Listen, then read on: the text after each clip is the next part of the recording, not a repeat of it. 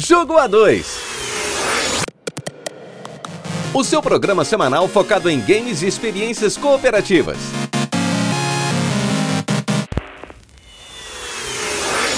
O Jogo A2 é um programa totalmente independente que reflete apenas a opinião de quem o apresenta. O conteúdo é feito visando a informação e entretenimento e em momento algum tem o intuito de ofender ou chatear alguém. Se você gosta do que ouve aqui, considere nos apoiar avaliando os nossos episódios no seu agregador de podcast favorito, ou então compartilhando esse episódio com seus amigos. As nossas redes sociais estão todas na descrição, assim como os demais links que podemos citar no episódio. Então, sem mais delonga, vamos começar! Olá, heróis e heroínas, sejam muito bem-vindos ao Jogo A2. Eu sou Léo Oliveira e prepare a sua arma motosserra mais próxima para lidar com uma horda de alienígenas. E eu sou Yasmin Martins e nós vamos combater caranguejos gigantes com uma arma por satélite. Nós vamos falar sobre Gears of War.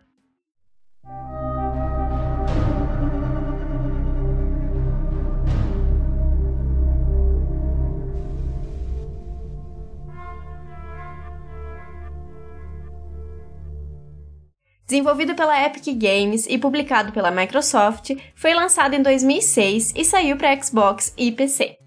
A Epic Games, que hoje em dia é mais conhecida por Fortnite, ela desenvolveu a série Gears of War, né, um, um jogo muito importante, né, de tiro em terceira pessoa, né, por assim dizer. E talvez algumas pessoas não saibam, mas ela também é muito conhecida pela Unreal Engine, que é um motor gráfico né, usado para desenvolver jogos. É, o Gears of War, então, no caso, ele começou como um projeto de FPS que se passaria no universo do Unreal Tournament, que é um outro jogo da empresa. Eu não vou saber falar as referências e tudo mais, porque eu simplesmente nunca joguei esse Unreal Tournament. Eu sei que o pessoal de PC gostava bastante. Mas eles mudaram né, o projeto para um tiro terceira pessoa porque eles queriam mostrar mais da tecnologia da Unreal Engine 3, né, que era novidade no mercado. E segundo os desenvolvedores, seria uma pena não ver os detalhes ali dos personagens, né, das animações, é, se o jogo fosse em primeira pessoa, né? Inicialmente, né, mesmo assim, ele tinha um, um sistema bem diferente do que ele veio a ser, né? Ele era aqueles jogos de tiros baseado em loot, né? Onde você vai ficar catando muito item, né? Depois que você mata os personagens. É, teria dinheiro também, um sistema de moral, que, que, os aliados poderiam até se matar se eles tivessem a moral baixa. É, e o jogo era muito mais baseado em coisas da Segunda Guerra e da Guerra do Golfo. Eu não sei bem se isso se trata da, a, da arte né, em si, ou apenas do cenário, né, da inspiração. Porque eu acho que o Gears of War mesmo ele tem, né, bastante dessa, dessa coisa bélica, né, dessa coisa de guerra. Sim. Bom, o jogo começou a tomar forma, então, é, se baseando em Resident Evil 4, né, que era o grande jogo de tiro da época, né, que foi muito revolucionário, mas ele misturou um outro jogo que pouca gente conhece, feito pela Namco, chamado Kill Switch. Esse jogo ele já continha o sistema de cover que ficou tão famoso com Gears of War, né? Muita gente até diz né, que foi a maior revolução né, da, vindo da franquia, mas na verdade ela já existia. Olhando uns vídeos de gameplay, dá pra ver que Gears of War melhorou muito isso, né? É, eu acho que deve ser tipo aquele caso dos beat'em ups, né? Eu sempre digo, Final Fight, por exemplo, ele não inventou o gênero, mas ele fez funcionar de uma maneira adequada, né? Talvez seja esse o caso com Gears of War. Como uma outra curiosidade também, eles pretendiam trazer muito hip hop para trilha sonora, o que particularmente eu acho que não combinaria tanto, né, com o cenário que os personagens estão envolvidos ali. Não combinaria nada, né? eu acho Parecia que não. uma guerra de gangue ao invés de É. alienígena. Mas e para fechar, né, as curiosidades, que são muitas se você pesquisar, né, tem muita coisa sobre o jogo mesmo.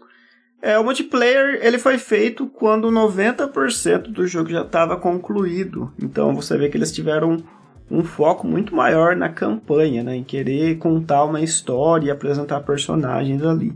Mas enfim, falando em enredo, o que, que a gente tem em Gears of War? A gente vai conhecer um mundo que tá devastado, um mundo em ruína, um futuro distante, onde os alienígenas já tomaram conta do espaço, que são chamados Locuste, e eles estão dominando vários territórios. A equipe Delta, então, ela é enviada para evitar que eles avancem mais e para derrubar de vez um centro das forças dos Locuste. Marcos Fênix é um dos personagens dessa série, né? Desse primeiro jogo também. Ele é um ex-soldado e ele acaba sendo solto da prisão é, por seu amigo, que é o Dom Santiago, porque essa equipe Delta ela vai precisar então dos melhores soldados, os melhores guerreiros para enfrentar esses alienígenas. Só que por um motivo maior, o Fênix acaba se tornando o chefe, o comandante da equipe, e ele vai precisar guiar o seu esquadrão pelas profundezas ali da Terra para conseguir detonar uma bomba para enfim derrotar os Locusti daquela área, né? Só daquele, daquele espacinho. É, eu acho que eles pretendiam também mapear, né, os túneis. Isso. Deles, né? Acho que meio que para entender como é que funcionava, onde eles realmente estavam, tudo. Tem todo um esquema na missão. Bom, e a gameplay então? Como eu disse, né, se trata de um jogo de tiro em terceira pessoa. É, pensa mesmo num Resident Evil, né, que eu, eu disse que era a maior base do jogo. É, só que aqui a gente vai ter algumas diferenças consideráveis, né? Ao começar pelo cover, que eu já tinha citado também, né? Você pode se esconder em paredes, em barricadas, né? Isso é essencial para o combate, porque se você fica exposto, você é um alvo fácil ali e morre quase que instantaneamente. E também é bom para você, quando você se esconde e fica um tempo sem levar dano, a sua vida vai recuperando sozinha, né? Não tem item de cura. Então, Isso. Era, você era... se esconde também para recuperar a vida, ou quando acaba a batalha ali, você também recupera. É, era, era o que eu ia dizer, o dano por tempo, né? Aqui a gente não tem um, uma barra de vida, né? Uhum. A tela vai ficando vermelha e tal. Isso apareceu em vários jogos depois, né? É, mas você se esconde e recupera ela. É, e outra coisa que eu não me lembro de ter visto em outros jogos, talvez eu, eu esteja com a memória meio falha, mas aqui a gente tem o, chamado Active Reload, que quando você está atirando, você pode carregar a sua arma, mas ela vai aparecer uma barrinha ali, como se fosse um, um Quick Time Event, para você apertar no momento certo, ele vai é, recarregar ela de uma forma mais rápida, né? Se você não apertar, não tem problema, ele só vai demorar mais, mas se você errar esse, esse Quick Time Event aí, você vai emperrar a sua arma, né? Você não trava a arma, né? Aí ele fica alguns segundos sem conseguir atirar. É, isso é muito pior, né? A gente também consegue trocar de armas. A gente tem, acho que, quatro slots, né, que a gente consegue colocar.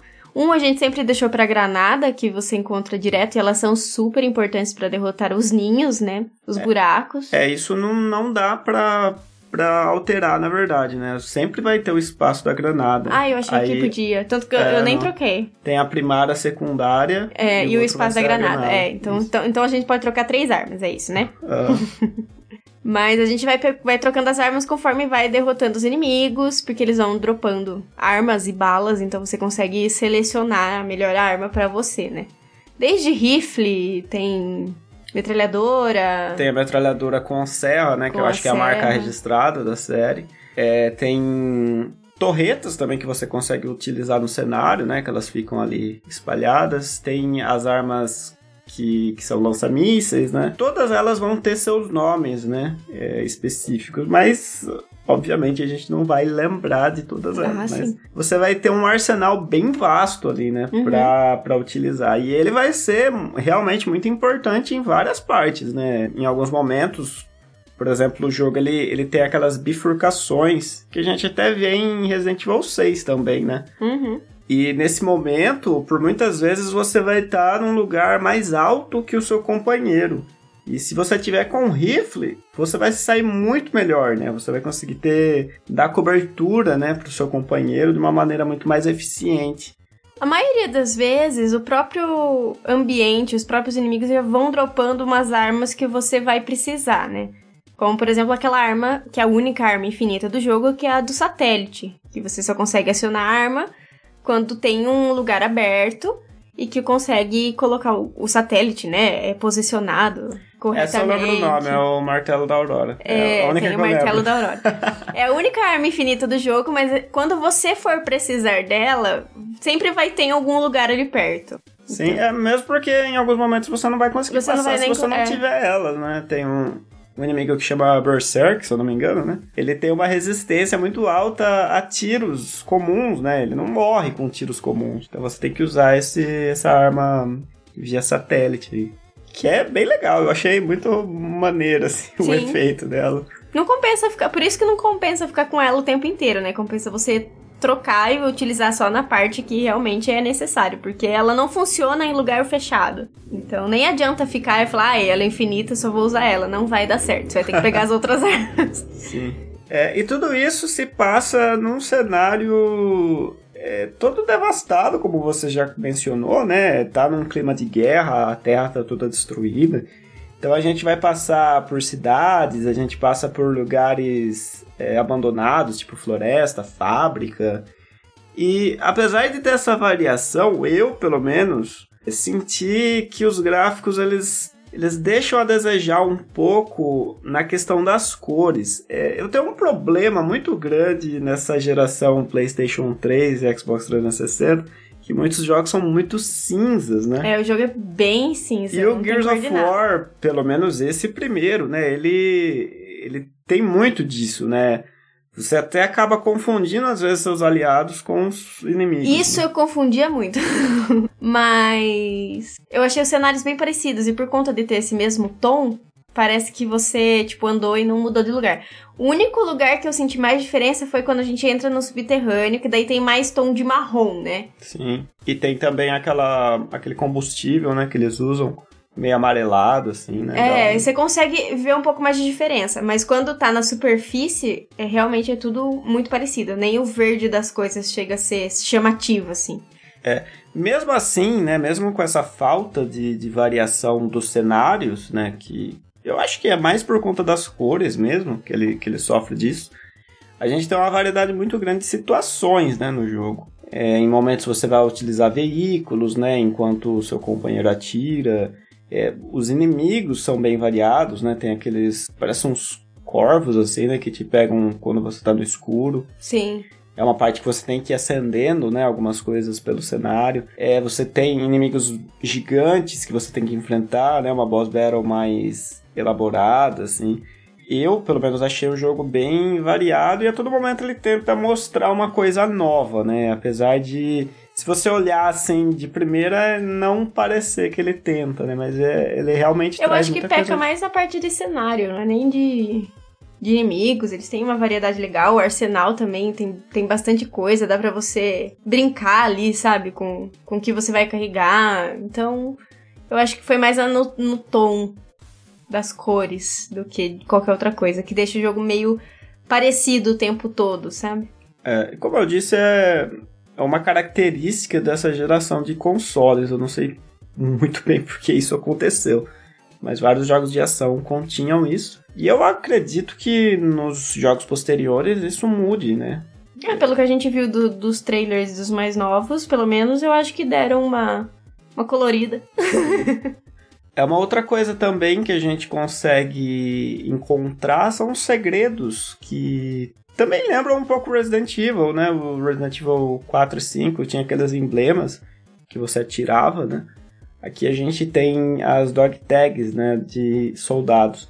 Essas dog tags vão estar espalhadas pelo cenário, muitas vezes estão embaixo de objetos, né, que você não consegue ver mas elas vão liberar a história em quadrinhos que vai anteceder os acontecimentos da história do jogo. É, isso eu achei uma coisa legal, né? Interessante, assim. É mas... um incentivo pra pessoa procurar, né? Não que a gente vai jogar Sim. de novo para encontrar todas, mas para quem quer conhecer mais da história, não teve acesso à história em quadrinho, coisa assim, é um incentivo pra pessoa ficar tentando pegar o colecionável. Tem tipo um retorno para você, um prêmio, né, para você colecionar essas coisas. Então eu acho que a iniciativa foi bem legal, acho que diferente. Mas então, quais são os pontos positivos e negativos na sua opinião? Você que não conhecia, eu também não conhecia Gears of War. Eu já tinha jogado esse primeiro sozinho, né?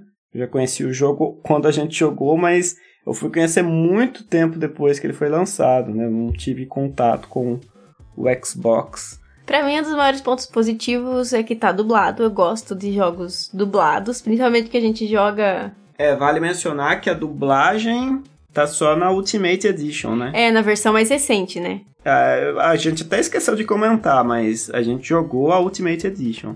O lançamento do jogo ocorreu lá em 2006, mas em 2015 veio a Ultimate Edition, né? E, e ela veio com a dublagem. Sim, então essa versão está dublada. é, os personagens, eu, eu acho que eles são muito carismáticos. Você fica interessado em saber mais sobre eles, saber sobre o passado. Então eu acho que é uma boa para os próximos jogos. A gente sabe que tem os dois protagonistas, né? O, o Marcos e o Dom. No, pelo menos no segundo tem, né? Tem, eu acho que na trilogia deve ter. E nos outros também tem o Marcos, mas ele não é protagonista, protagonista. Né, pelo que a gente então a gente sabe que tem ainda muita coisa para explorar do personagem. E isso é bem legal porque a gente fica realmente interessado em saber como é que ele vai lidar com as coisas, que jeito que ele vai agir, que decisão ele vai tomar. É porque eu, eu achei o, o enredo do, do primeiro jogo bem simples, né? Sim. Ele é bem, mas ele, ao mesmo tempo, ele serve para apresentar aqueles personagens, né? É, ele. Eu acho que abriu porta para para as pessoas explorarem mais o Gears of War, tipo, o segundo, pro terceiro. É, até porque ele tem um final aberto, né? Sim, apesar de não ter grandes surpresas no enredo, a gente também entende, porque é um jogo originalmente de 2006, mas ele não tem muita surpresa, mas ele é um jogo divertido e, e tem personagens carismáticos. É, eu fiquei curioso com o final do jogo que aparece uma humana, né, junto com Sim. eles, assim, né? E provavelmente ela vai ser a vilã do próximo jogo, dos próximos. É, ou da trilogia, ou... É, e aí já dá um, um outro parâmetro, né, pro negócio, porque inicialmente você tem humanos lutando contra alienígenas, Sim. duas raças diferentes. Só que aí tem uma híbrida, ou não sei se ela é uma humana que. Foi criada, né? Cria... Ou então se aliou, né, por algum Sim. motivo. Isso é legal, eles deixam esse questionamento e faz você querer jogar o segundo, assim. Nossa, a gente já deu spoiler, né, no final. Ah, mas é uma cena pós-crédito, não conta nada da história, tem. A gente nem não a sabe, gente a gente não sabe nem como vai ser o segundo jogo, a gente nem teve contato. Mas uma coisa que eu também gostei, sendo o Player 2, e que eu sempre comento, é essa coisa de cada um poder explorar um canto. Mesmo quando a gente não tinha bifurcação, a gente conseguia ir para lugares diferentes. Só, só dava, tipo, se ele transportava se o player, no caso o Léo, chegava em algum checkpoint. Ou eu também, né? É, você também. É. É, dependendo do lugar que você passa. Ele dá como se fosse um checkpoint. Aí a outra pessoa é transportada para onde você tá. Sim. Mas até nisso, você consegue explorar, você consegue pegar outras armas enquanto um tá indo pro outro lado. Então isso eu gostei bastante, é uma coisa que eu sinto falta em muitos jogos, que são que tem a câmera dividida assim e que tem um limite para você andar na tela, sabe? Então esse não deixou a desejar nesse ponto, para mim foi um, ele foi um ponto né? positivo, ele deu uma certa liberdade pro segundo jogador. E como último ponto assim positivo, eu achei que os comandos eles são simples, você não tem grandes segredos ali, mesmo o esqueminha de apertar o botão na hora certa para recarregar mais rápido é uma coisa tão intuitiva que você vai fazer e depois que você fizer uma, duas vezes você já tá fazendo sempre. Eu não, eu não achei difícil, eu tenho dificuldade em jogos de tiro. Eu tive dificuldades em matar alguns inimigos, principalmente os que eram pequenininhos e rápidos. eu tinha dificuldade para mirar, eu confesso. Mas não é um jogo difícil. Também vem muita munição, então o que facilita bastante. Todo momento você tem arma, você tem caixinha de munição. Então você tá o tempo todo com a munição cheia, na verdade. É porque ele, ele foca muito nessa parte da ação, né? O jogo ele, ele quer que você tá gaste suas balas, ali, né? É, tá todo tempo em combate e tal. Então faz parte da, da dinâmica dele. É, então achei, achei bem simples. Tipo, como um jogo de tiro e eu que tenho dificuldade, eu achei um jogo mais tranquilo. Consegui aproveitar bem e me divertir, assim. Não teve nem. Acho que não teve quase nenhum momento que deu aquela raiva de não conseguir passar. A gente não sofreu tanto. É, teve, acho que só um só que. Que você que eu não consegui perdendo, passar. Né? Que é. eu, eu, tive que ir pelo prédio, né? Na parte de cima. É. Que foi uma hora que a gente se separava e cada um é. enfrentava uma quantidade de inimigos, só que pro Léo não tava vindo nenhum e para mim tava vindo 375. Aí a gente inverteu o caminho, ele foi pelo caminho mais difícil. porque eu não tava conseguindo passar.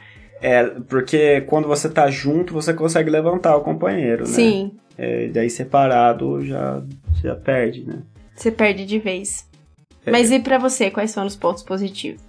Eu concordo com tudo que você falou dos pontos positivos. É, eu acho que eu ficaria repetitivo, né, se eu, se eu falasse as mesmas coisas. Mas para mim, em particular, o Gears of War foi uma grata surpresa, porque eu não tive contato com ele na época, né? Eu sempre tive é, consoles da, da Sony, né? Tive PlayStation 3 e eu nunca tive a oportunidade de jogar. Agora que a gente tem o Series S, né? Com o Game Pass eu, eu consegui experimentar a série, né? Finalmente e tô de certa forma ansioso para ver as sequências, né? Principalmente porque todos os jogos contêm cooperativo local. É, e essa é uma coisa que falta muito nos jogos hoje em dia, né? Principalmente esses jogos de tiro, eles vêm com é, cooperativo online até, né? Mais local, assim, com tela dividida, é, é bem difícil de a gente ver. Sim, vocês vão me ouvir sofrendo nos próximos jogos também, com os dois analógicos.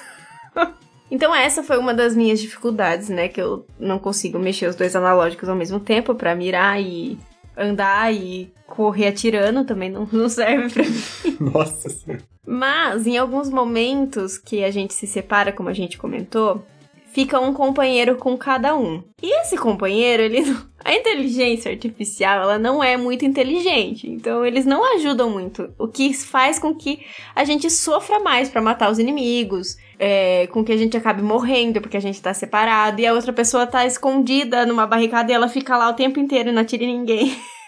E não salva também. E não salva, então acaba acabou sendo um ponto negativo para mim a inteligência artificial quando a gente fica separado. Quando a gente tá junto, tudo bem, eles continuam sendo meio, né, imbecis, mas a gente não sente tanta diferença porque um tem o outro para levantar ali, a gente tá conversando e tal. Outra coisa que eu tive um pouco de dificuldade, e eu não, não sei nem se é um ponto negativo, mas foi uma coisa que eu não consegui fazer direto e que eu tive eu demorei um pouquinho para aprender, foi para pular a barricada, né? Porque antes de pular a barricada, ele se esconde. Então, às vezes você tá que é o mesmo comando. Então, às vezes você tá correndo e você quer pular a barricada, ele simplesmente para, se esconde. Aí você tem que apertar de novo para ele pular. Então, no começo, até eu entender esse esquema de que às vezes eu queria só sair correndo e pular o negócio, ele parava e se escondia. Aí eu, eu tive um pouco de raiva nesse momento. Mas isso é uma dificuldade minha, né? Eu, eu que demorei para pegar o esquema. É, já, já para mim, além desse ponto dos gráficos, né, que a gente já tinha comentado, de uhum. ser meio acinzentado, assim, é uma coisa que eu não curto muito, é, eu diria que alguns elementos, é, eles ficam voando pelo cenário, né, algumas armas, assim, você vê elas voando com é certa mesmo. frequência, né.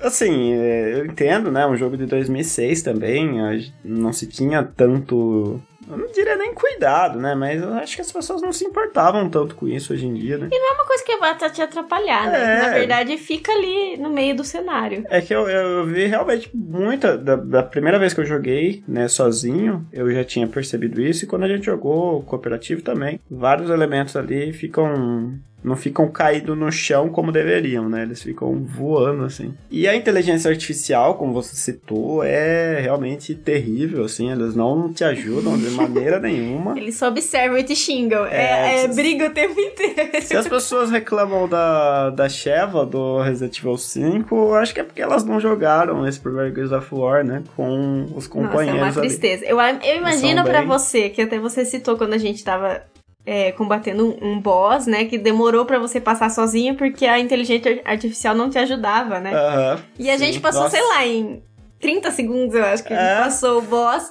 E ele ainda comentou que pela inteligência não atirar, ele demorou um tempão para conseguir passar. Sim, ele parece é muito mais resistente, né? Porque ele só Sim. recebe os seus tiros. Só. É, mas enfim, é, eu acho que é um jogo que vale a pena ser jogado. É uma série importante para a indústria de, de jogos e ela é, sim, uma série bem divertida. É, Sim. É, digo isso pelo primeiro jogo, né? A gente vai jogar os próximos, mas é, pelo que eu vi, muita gente elogia ainda mais o segundo e muito mais ainda o terceiro. Depois cai, né, naquela, naquela coisa de sequências, né, de, de ser...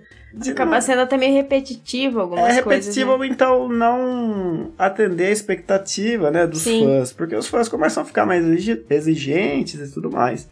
Mas eu acredito que até. O até o terceiro jogo... ali, acho que a gente vai jogar. É, mas até o último jogo eu, eu, pretendo jogar, porque eu vi que ele é muito bonito, assim, né, visualmente. Eu acho que ele ainda deve divertir, né? tendo esses conceitos básicos que a gente é, já viu no primeiro jogo, né? Uma evolução de tudo isso. Eu acho que tem tudo pra fazer o, o básico que é divertir quem tá Sim. tá jogando. É, o ponto alto desse jogo pra mim são os personagens e a diversão de jogar em dois, né? Tem muito mais facilidade passando o jogo em dupla, além da diversão que a gente sempre fala que é muito melhor jogar em dupla Sim. do que sozinho. Ah, é um ponto negativo é a corrida dele também. Nossa, é péssimo, misericórdia. É ruim É acostumar com aquilo, né? Parece que é alguém tremendo uma câmera de, de É, ele, cinema. ele corre como se fosse um, um soldado mesmo, assim. Ele É, corre agachado, só que às vezes não. entender, né? Tudo bem, mas eu- não entendo porque dele. tem horas que não tem motivo pra ele correr agachado, entendeu? Sim. Então acho que deveria, tipo, se você tá agachado e aperta pra correr, ele corre agachado. Se você tá em pé e quer correr, você É, mas corre não em tem pé. comando de agachar, né? Seria muito melhor, porque ele corre quase de joelho e chacoalhando a cabeça como se estivesse louco. A parece... câmera, a câmera treme muito, né? Isso que é, É. ruim. Eu acho que quem tem cinetose deve passar Nossa, muito não mal. pode jogar, passa mal. Mas, é verdade, enfim, tem esse ponto negativo. Só um detalhe, eu acho que também isso foi corrigido em outras versões, que a gente tava até olhando uns A vídeos. gente né, viu que no segundo já tá bem melhor essa corrida, Sim. essa questão da corrida e tal. Então a gente vai ver depois que a gente jogar. Pra finalizar, então, né? Espero que vocês tenham gostado do episódio. Espero que a gente jogue os próximos jogos pra a gente falar com mais comentar. propriedade, né? É, e conseguir fazer essas, essas comparações. Joguem Gears of War, que é um E que a gente gosta ainda mais do, do segundo também, né? Estou Sim. com. As expectativas estão mais altas agora, que a gente jogou primeiro. Então a gente se vê no próximo episódio. Até mais. Tchau!